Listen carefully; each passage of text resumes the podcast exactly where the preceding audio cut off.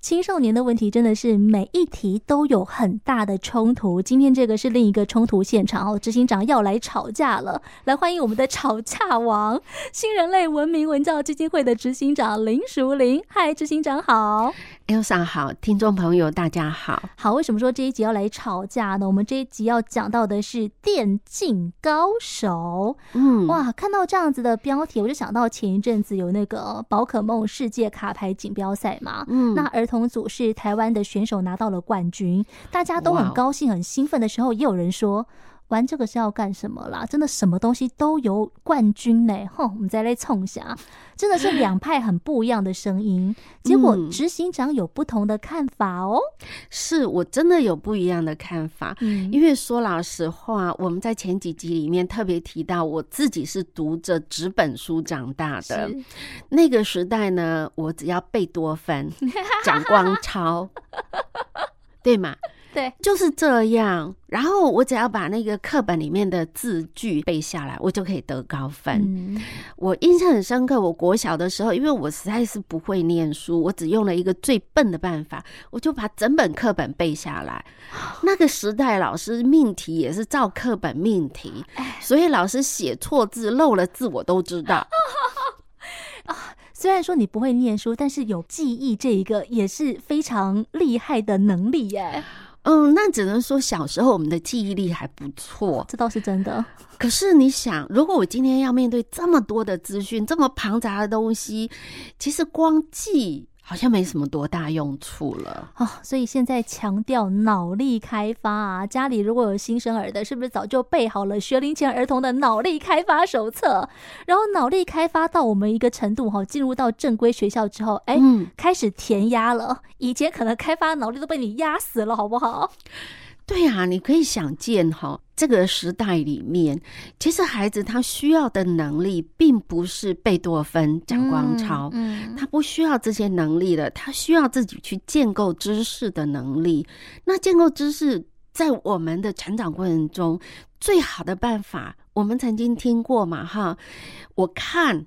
我看到了，你说我听到了，嗯、可是如果我做的话，我才能够真的记得啊。没错，对，嗯，如果你没有让我动手做，其实我光是知道，但是没有用，嗯，这就有落差了。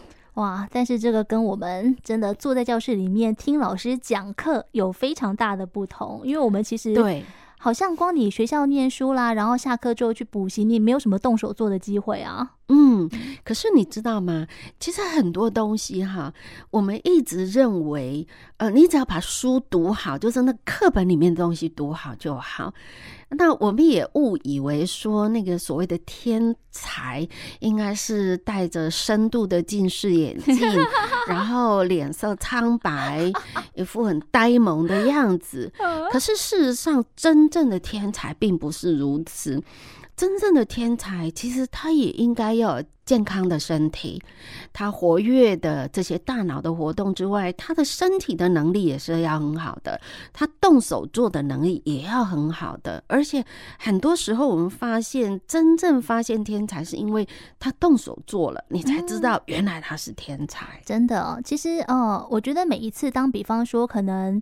有那种就是考了非常好成绩的啊，或者是被国外名校录取这些高中生，那媒体都会采访嘛，你都会发现这些呃，我们觉得很厉害的同学们都是非常有自信，侃侃而谈，讲话逻辑是非常清晰的。可是这些其实都是我们在课本、在书本上面学不到的。那他是怎么样子学习来？都会说哦，我会运动，或者是我会打游戏。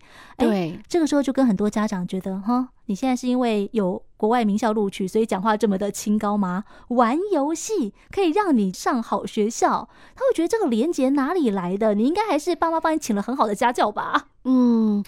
其实，也许爸妈们你自己玩不玩游戏？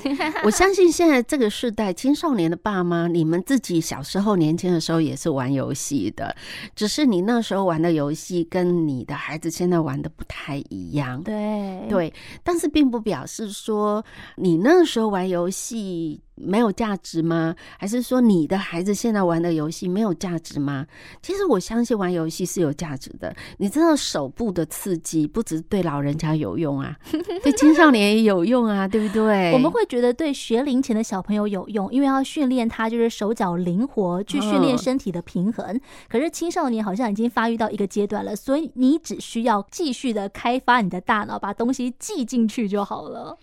其实，在孩子成长的过程中，即便到青少年这个阶段，他也需要去统整他的大脑里面的各个部位的神经细胞，他们之间的连接要靠很多外在的活动来刺激的。嗯。它不是只有某一个领域、某一个部位的这个记忆。你知道，我们大脑里面有很多的区块，它分成几十个区块。那有个区块是专门做我们的语文记忆的，有些它可能是动作的记忆的。所以要让它能够连也，不是只有把那个课本的东西把它背熟就好。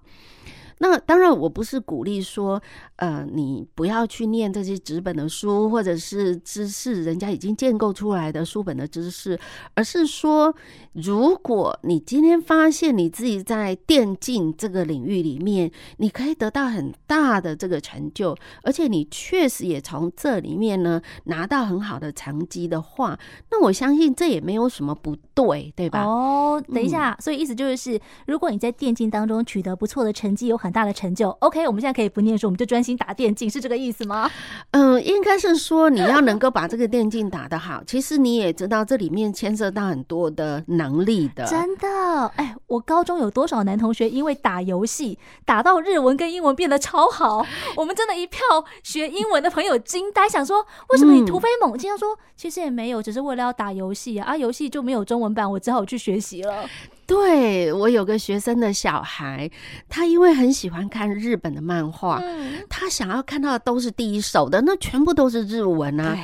我的天哪！他才国中哎，他就可以用非常流畅的日文跟日本人对话，所以真的不能够小看小朋友的兴趣，即使这个兴趣在你眼中多么的浪费时间或者是没有用，他可能都有办法刺激到他某一个长才的展现，这个是会让很多家长吃惊跟惊呆的。是，所以其实也许对父母来讲，我们现在要面对的是一个完全不一样的世代。嗯，那这样的世代呢，怎么样帮助孩子？可以转化。把这些东西转化成他生活中可用的，比如说，好，他很喜欢看漫画，我们刚刚讲的这个例子，嗯，那因为他想要看这个第一手的漫画，他自动的就去学日文了。对，那我们可以问他说，那如果我今天看给你一本英文的漫画，你可以看得懂吗？孩子会说，嗯，可是我没兴趣。对啊，我们就会说，那你要不要试试看？搞不好你有兴趣啊。啊，那语文对他来讲可能就没有那么困难，甚至可以帮助他去归纳出你在学日文的这个方式，可不可能？转化迁移到啊，你在学英文或者其他的语文的类别。天哪！所以不光是当爸妈看到小朋友在打电动、在看漫画，先不要排斥。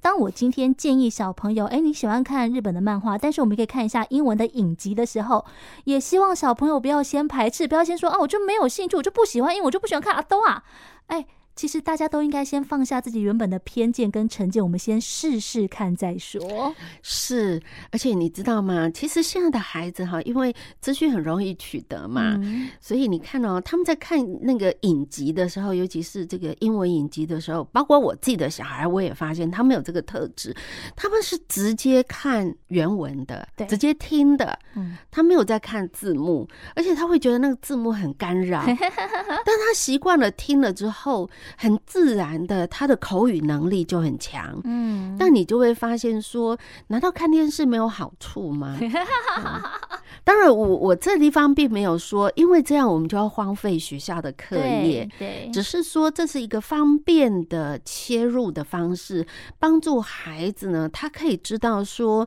在我自己放松或休闲或者我感兴趣的议题里面，他可以更深化变成。未来对我自己有用的那些能力，其实你知道，在玩这个线上游戏，它需要很强烈的空间能力耶。对对，而且其实，在打游戏的这个过程当中，当然每个都希望赢，可以继续的 update 嘛。可是当他输了，或者他今天是团队战，他也许是那个导致团队失败的人，他可能也得承担一部分的挫折。这种面对挫折的能力跟勇气，其实他也是一个必须要去学习的课题。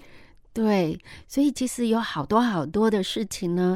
如果我们呃只看到我们过去习惯看到的那个层面的时候，我们会觉得它毫无意义，或者是没有帮助。嗯。但是如果我们翻过来，从另外一个角度来看的话，你就会发现说，即便是这样，玩乐高游戏能不能玩出哦？当然可以玩出可能好大一朵花呢，是是，那个跟创造能力有关系了。是，所以其实很多时候，像我们呃看到很多的报道里面的台湾地区有很多像这样子的很有天赋的孩子，可是其实他是怎么来的？他并不是与生俱来那种呃两岁就可以通几国语言的这种所谓的天才，但是父母都做了一件事情，就是放手让孩子。孩子去尝试，而且鼓励他对他有兴趣的这些事情，让他更能够去尝试、去找、去深化。所以，我们看到像蔡富明这样的小朋友，呃，现在他也不是小朋友了嘛，哈。但是你知道吗？他在国中他就成为三 D 列印的高手，很多业界的人或者是教育界的人都要向他请教。真的是不容易耶，对。然后这个时候呢，大家就会去问蔡富明的爸妈：“请问你是怎么教小孩的？”哎，其实重点可能就真的只是放手，让小朋友去 try，去找到他真正有兴趣、喜欢，然后愿意付出所有的心力跟时间去成就的。